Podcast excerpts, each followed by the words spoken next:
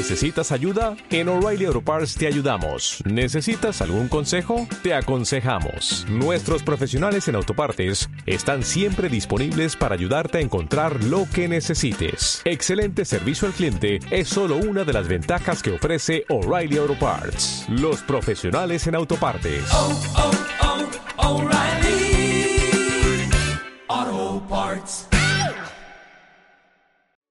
Hola a todos, que tengan muy buenos días. Eh, como siempre, estoy agradecido y contento de poder compartir con ustedes esta mañana eh, algo que siento que el Señor puso en mi corazón y que de alguna forma nació de una manera eh, eventual y fortuita. No, no, no, tenía precisamente pensado compartir esto, pero así esta semana pasó algo que me hizo pensar que, que sería bueno recordar y que siento que, que, que Dios nos está hablando, nos va a hablar esta, esta mañana, ¿ya? Y resulta que esta semana eh, fui a la PRT, que es la planta de revisión técnica, que es donde obviamente se pasan los autos para que se apruebe o se rechace la revisión técnica, que obviamente hay algo que, que, mantener, es, es, algo que hay que mantener siempre en orden, ¿cierto? Y fui a hacerlo como, eh, como siempre. Mi auto está relativamente nuevo, o sea, está poco usado, es antiguo, pero está poco usado, por lo general no tengo problema ni con los gases, ni, ni que yo sienta que haya algo malo. Sí, eh, cosas que pasan, hace poco nos pasó que se nos pinchó una rueda, la reemplazamos, y así cosas que, que, pasan eh, con cualquier auto. No es un auto, como les digo, eh, que, que, que tenga frecuentemente fallas, así que lo llevé sin, sin hacerle mayores revisiones.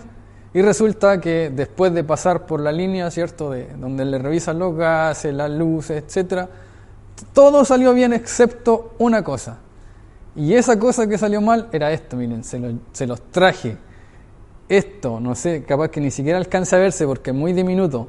Es un foquito, un, una lucecita, que ni siquiera es la luz de, de, de, de, del foco cuando uno maneja de noche, que sería eventualmente peligroso andar sin esa luz. Ni siquiera eran tampoco los intermitentes ni la luz de freno. Esta es la luz de navegación, que es una que se prende antes de prender las luces nocturnas, ¿cierto? Y es, en mi auto particular, así un foquito que, que, de este tamaño, apenas se ve.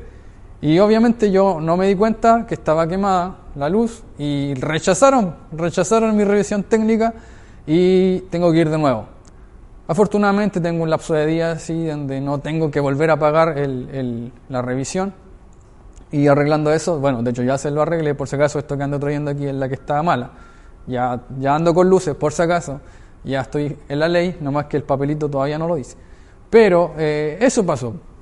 Fui a hacer la revisión como cualquier año y me la rechazaron por esta diminuta ampolletita.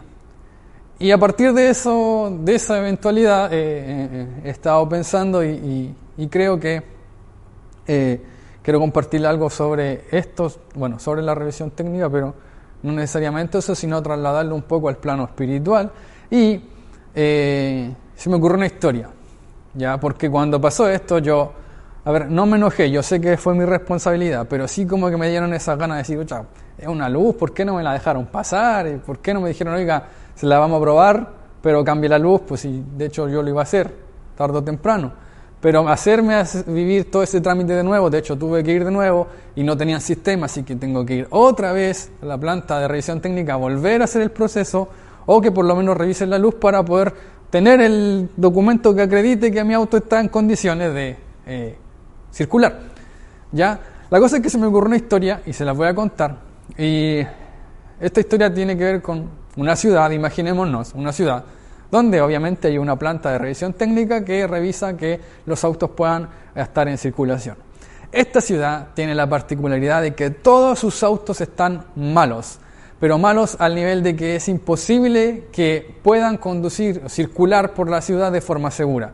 No es una luz, dos luces, un, un, chicharreo en la, en, la, en la, mecánica, es algo... Eh, son situaciones graves que tienen todos estos vehículos, imaginémonos. Tan graves que podrían ocasionar un accidente en cualquier momento. Uno, por ejemplo, pongamos exageraciones, Uno no tiene focos, otro no tiene las luces intermitentes, otro tiene freno a veces, a veces frena, a veces no, otro simplemente no tiene freno y así, un montón de fallas que puedan darse en un auto y, y esos son los autos que hay en esta ciudad. Obviamente la planta de revisión técnica tiene que avalar que esos autos puedan circular y todos salen rechazados. ¿Por qué? Porque no están en condiciones, porque conducir un auto en esa situación es un peligro tanto para el que conduce como para el que circula. Es imposible que estos autos circulen. Entonces, toda esta gente que vive en esta ciudad que es incapaz de circular porque la revisión técnica de la PRT le está dando que es imposible, eh, podría tomar tres actitudes diferentes respecto a qué hacer frente a esta ley, frente a la eh, necesidad o a la eh, imposición que hay de que se cumplan ciertos parámetros para que estos autos puedan circular. Y lo primero es eh, invertir recursos, todo lo que se pueda para hacer que esos autos estén en condiciones para circular. Les digo el tiro que esta es una ciudad pobre, pobre, pobre, que no tiene ni mecánico en la ciudad, no hay forma de arreglarlo, no hay manera de resolver ese problema por esta vía. Es imposible arreglar estos vehículos, es imposible, por mucho dinero que se tenga, o por incluso por la escasez de dinero, por lo que sea, por a veces motivos es imposible, supongamos que se puedan arreglar estos autos. La segunda alternativa, la segunda actitud que se puede tomar, que pueden tomar estos ciudadanos en esta localidad, es ignorar simplemente la ley. Bueno, ¿qué importa que mi auto tenga un foco malo? Total, el auto de al lado tiene los dos focos malos. ¿Qué importa que mi auto no frene bien? Total, el auto de al lado, el que está al otro lado, frena peor que el mío. ¿Qué importa? Y así, ¿qué importa? ¿Qué importa? ¿Qué importa? Total, siempre hay alguien peor que yo. Total, siempre hay alguien que tiene el auto más malo. Total, él puede circular. ¿Por qué me van a negar circular a mí si mi auto no es tan malo como el del vecino? Y así podríamos tomar esa actitud de ignorar la ley. O sea, me da lo mismo lo que me diga la revisión técnica. Yo voy a conducir porque eh, siempre hay alguien peor que yo que circula de forma normal. Así que no me voy a preocupar por la ley. Y la tercera opción es que estos ciudadanos se coludan o se pongan de acuerdo a decir, bueno, si nos están imponiendo una ley que es demasiado difícil de cumplir, nadie de nosotros la cumple, ningún auto tiene permiso de circular, ¿por qué no cambiamos la ley? Si al final nadie la está cumpliendo, nadie la va a cumplir jamás, ¿por qué no rebajamos la ley? ¿Por qué no luchamos contra esta ley? Y hacemos una protesta y no son 30 pesos, son 30 años, quemémoslo todo. ¿Por qué? Porque esta ley no me cuadra con mi vida, porque esta ley no, no, no, no me permite a mí circular bien. Cambiemos la ley para que mi vida o para que mi auto, para que nuestros autos se acomoden a eso. Esa sería una tercera actitud que podríamos tomar respecto, que se podría tomar respecto a esta situación. Todos los autos incapaces de circular podemos o intentar mejorarlo o ignorar la ley o luchar contra la ley. Sin embargo, imaginémonos que el dueño de la planta de revisión técnica propone un trato para todos estos personajes que son incapaces de poder circular con sus automóviles por la ciudad. Y el trato que les ofrece es el siguiente. Todo aquel que reconozca que su auto es incapaz de circular, todo aquel que reconozca que su auto es, podríamos decir, una chatarra, ya no está en condiciones bajo ningún eh, parámetro de que se pueda manejar, es un riesgo para el que conduce, un riesgo para el que circula, un riesgo para el que se encuentra con él en el camino, un riesgo para los animales, para todo el, que pueda cruzarse con ese eh, deplorable automóvil. Entonces el dueño de la PR te ofrece un trato, dice, todo aquel que reconozca que su automóvil no está en condiciones de circular y lo admita como una chatarra y lo entregue, por así decirlo, y lo, haga, lo, entregue como al, taller o, a la, o lo dejen ahí en una bodega, no sé, un garage, lo que tengan, eh, este dueño de la PRT le ofrece eh, un auto nuevo, ya, cero kilómetros, sin ninguna falla. No cualquier auto, un auto eléctrico, un Tesla, de esos que se conducen solos. Bueno, aunque todavía está en evaluación si son realmente seguros, pero imaginemos que ya está listo el modelo Tesla que tiene todas esas super características. Un auto nuevo, cero kilómetros, debajo todos los parámetros obviamente de seguridad y de lo que sea. Pero como si eso fuera poco, le ofrece una tarjeta, una gift card, ya, para que puedan ir a cargar el auto eléctrico, porque no usa benzina, se carga con electricidad gratis de por vida, mientras obviamente se eh, suscriba a este como trato. Sería ideal. Ojalá pasara eso, ojalá que por haber yo tenía esta ampolleta, ya se me perdió, era tan chica que se me perdió. Por yo tener esta ampolleta quemada, me hubieran ofrecido un auto de reemplazo. Oiga, usted no puede circular sin esa luz, así que le vamos a prestar un Chevrolet Camaro para que pueda circular mientras tanto que arregla su auto. Ojalá pasara eso. Sería bonito, sería fantástico. Suena de otro planeta, suena demasiado realmente, demasiado de otro mundo. Sin embargo, eso, más o menos, con alguna diferencia y permitiéndome las atribuciones, eso más o menos es el Evangelio. Ese es el mensaje del reino. Y vamos a pasar esta historia falsa, fantástica, pero al plano espiritual y vamos a encontrarnos que estamos en una situación muy similar. Moralmente, con nuestras conciencias, con la ley de Dios, con todo lo que Dios es respecto a su perfección y santidad, nosotros somos incapaces de circular, por así decirlo, de estar a cuentas con Él. Es un ejercicio realmente eh, sencillo cuando uno se compara con los diez mandamientos. Es difícil llegar a otra conclusión, sino que lo hemos quebrado todos. Sobre todo en casos donde, no sé, por ejemplo, dice no matarás. Yo nunca he matado a nadie, excepto a un par de pulgas, ¿cierto? Por ahí no, nada, no he matado ni he hecho daño a ningún ser humano. Pero Jesús nos dice, ustedes escucharon que fue dicho, no matarás, ¿cierto? Pero yo les digo que cualquiera que llame tonto a su hermano ya es culpable. Yo no he adulterado, yo no he hecho nada, nunca he engañado a mi esposa por decir algo, pero Jesús dijo, ustedes escucharon eso, pero yo les digo que cualquier hombre que mira a una mujer para codiciarla ya pecó con ella en su corazón. A ese nivel de estricto o a ese nivel de análisis, donde no solo nuestras acciones, sino también nuestras intenciones son de alguna forma descubiertas o confrontadas con la ley de Dios, todos estamos ah, fuera de circulación. Nuestra revisión técnica moralmente, espiritualmente, mentalmente, eh, está reprobada, rechazada. Y podríamos también tomar estas tres actitudes que conversaba yo con esta historia. Podemos intentar invertir todos nuestros recursos, energía, fuerzas, tiempo, eh, toda nuestra energía en intentar mejorarnos y si lo han intentado antes ya tendrán la respuesta, es imposible lograrlo. E incluso si por alguna, no sé, acto de esfuerzo sobrehumano fuéramos capaces de de aquí en adelante vivir una vida perfecta, ¿cómo arreglamos de aquí para atrás? O sea, hemos quebrado, por así decirlo, la ley de Dios. Somos incapaces de restituir lo que hemos hecho mal y somos incapaces incluso de cumplir a cabalidad. Eso es lo que hace la religión poner todo nuestro esfuerzo, someternos bajo esas cargas de llegar a ser capaces de cumplir con la ley en su cabalidad, pero finalmente el resultado siempre es el mismo. Las leyes, las restricciones, las ataduras, los compromisos, los pactos que podemos nosotros de nuestro corazón, de nuestra carne, eh, hacer, intentar hacer, eh, no solucionan el problema y no son capaces podemos tomar esa primera actitud intentar con toda nuestra energía mejorarnos, pero no lo vamos a conseguir. E incluso aunque lo pudiéramos hacer por un día, no podemos reparar lo que de aquí hacia atrás hemos hecho. La segunda actitud es ignorar la ley. Podemos, bueno, pasarla por alto. Bueno, si total el vecino eh, es peor que yo.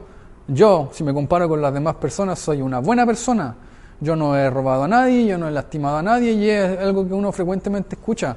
Yo no soy una persona mala, soy una buena persona, no necesito a Dios, no necesito o a la religión se podría decir, o no necesito nada de eso porque, porque yo soy una buena persona. Porque si me comparo obviamente con el que está en cárcel, yo soy bueno. Si me comparo con... No, no voy a decir esto. Iba a decir algo, bueno, ya lo voy a decir igual. Si me comparo con estos, no sé, con cualquier político que nos caiga mal, independiente de lo que haga, pero si nos cae mal ya asumimos que es una mala persona. Yo soy honesto comparado con él. Yo soy, no sé, y así.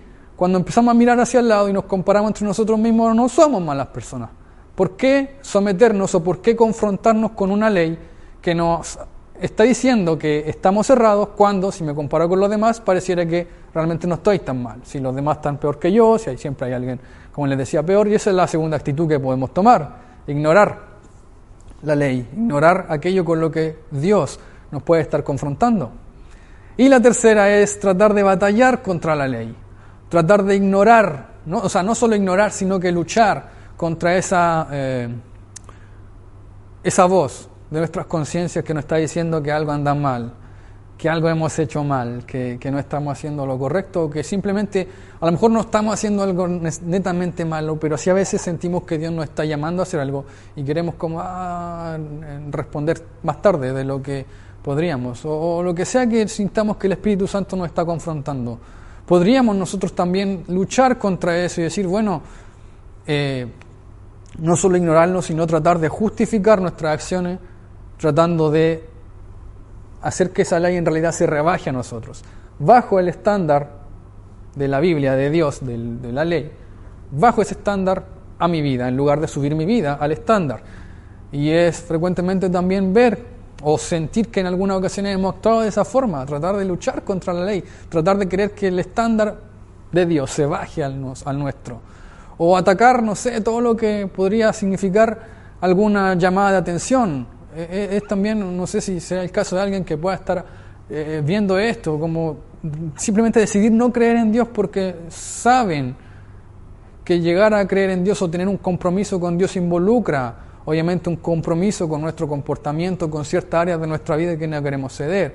Entonces podemos decir, no, realmente que la religión es un invento de los gobiernos para someter a la población y así empezar a, a lanzar argumentos en contra de ya ni siquiera es por tratar de acomodar o de aliviar o ignorar la palabra o la ley o, como le llamemos, sino que tratamos de descalificarla. En realidad, la Biblia fue escrita hace tanto tiempo, ya no es para nosotros y la, la sacamos, ¿cierto?, de nuestra vida, porque es más fácil hacer eso que obviamente hacer los compromisos o los cambios que sean necesarios para ajustarse a ella.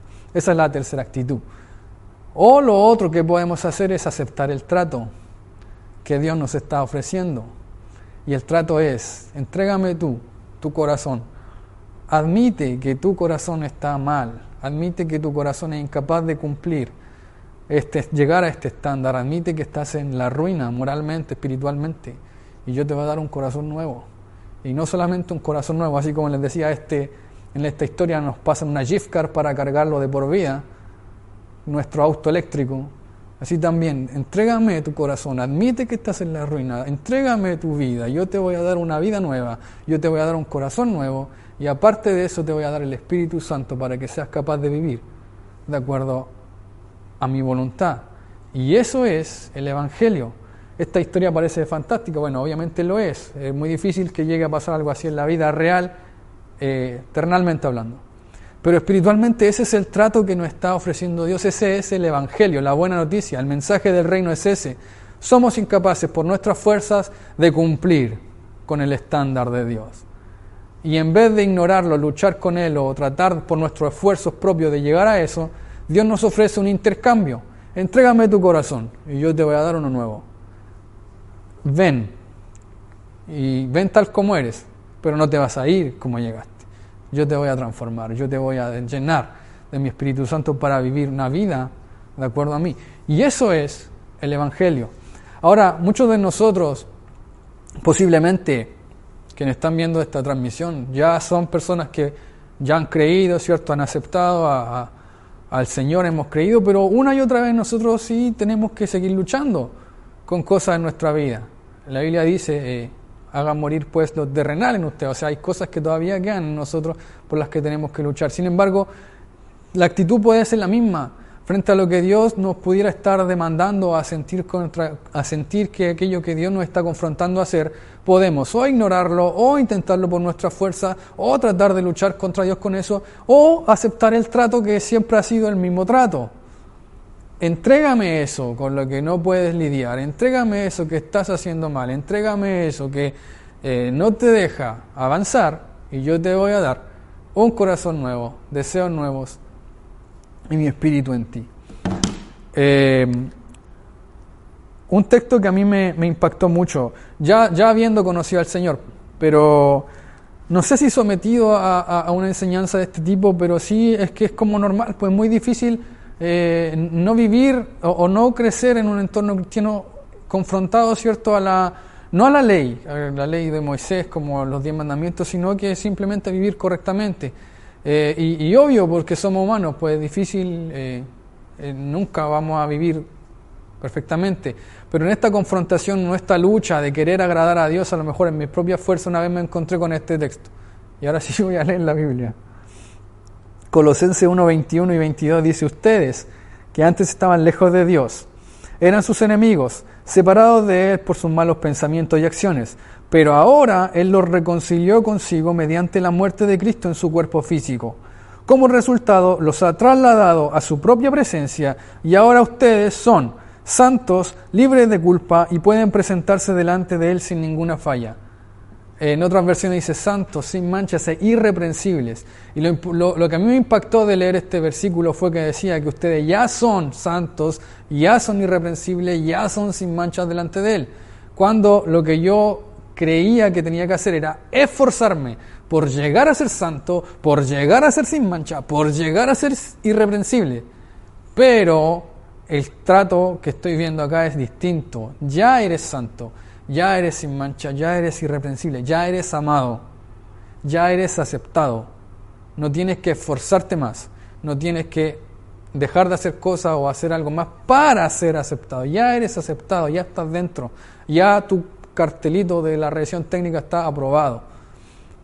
Obviamente nuestra vida es transformada porque no nos vamos a ir como llegamos, no vamos a salir con la misma chatarra con la que llegamos, salimos con el auto eléctrico, ¿cierto? Porque ocurre esa transformación. Pero el punto es ese, si, si, hemos creído, si hemos eh, abrazado con fe a, a Cristo, si hemos reconocido que somos incapaces por nuestra fuerza de lograrlo y hemos puesto nuestra única fe en que para agradar a Dios solamente podemos hacerlo a través de Jesús, entonces somos aceptados.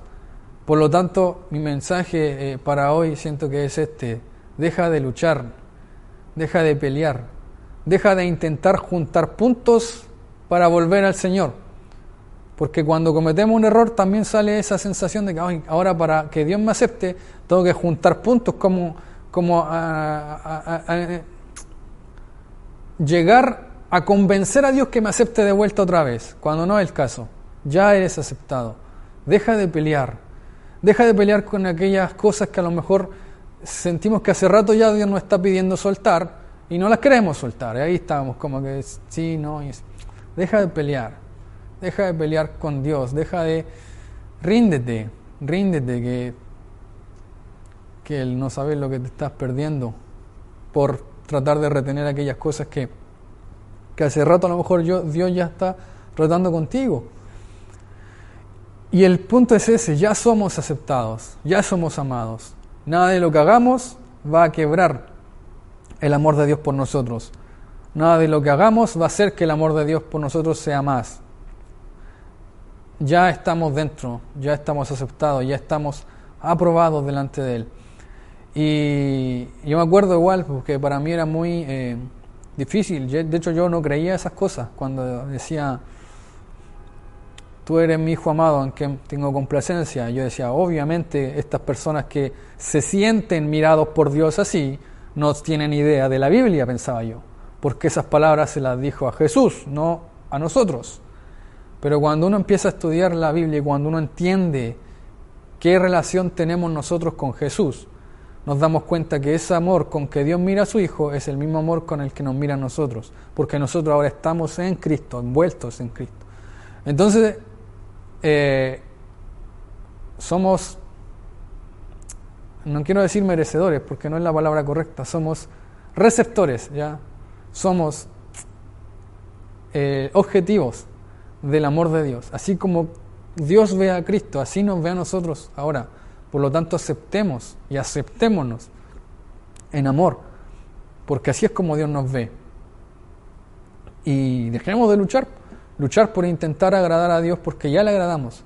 Obviamente hay muchas cosas que cambiar y obviamente hay muchas cosas que, en las que tenemos que obedecer y crecer y, apartarnos y llegar a avanzar y crecer en santidad y todas esas cosas, sí, pero el amor de Dios no ha cambiado por ti, sea que te haya ido hace tiempo de la iglesia, puede que hayas, te hayas alejado, no sé, hace cinco años, hace dos días, ayer, no sé, tomaste la decisión a lo mejor de, no sé, dar un paso atrás.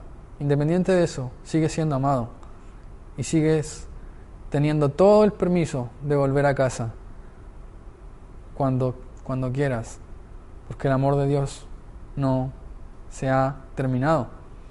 Porque ese es el trato que nos ofreció. Primero te cambio, primero yo te transformo, primero te doy el poder para vivir y después vives, no al revés. Así que un mensaje yo creo que a lo mejor básico, pero sí siempre es importante recordarlo, incluso si alguien está luchando con la misma religión, no en el sentido de que la religión sea mala, sino la religión de yo con mis fuerzas logro agradar a Dios, no, no va a pasar. Ya lo agradas, ya le agradas.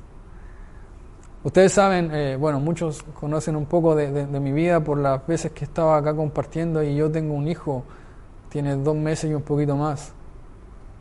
Es imposible no amarlo porque es mi hijo. ¿Por qué creemos que somos capaces de amar más que Dios? ¿Por qué somos capaces de creer que el amor que sentimos por nuestros hijos, nuestras familias, es más fuerte que el amor que Dios puede sentir por nosotros? Eso no, es, es inconcebible. Así que aférrate, aférrate, aférrate, deja de luchar con lo que estás luchando y aférrate al amor de Dios porque Dios te ama apasionadamente y te está esperando de vuelta, como siempre. Que Dios les bendiga.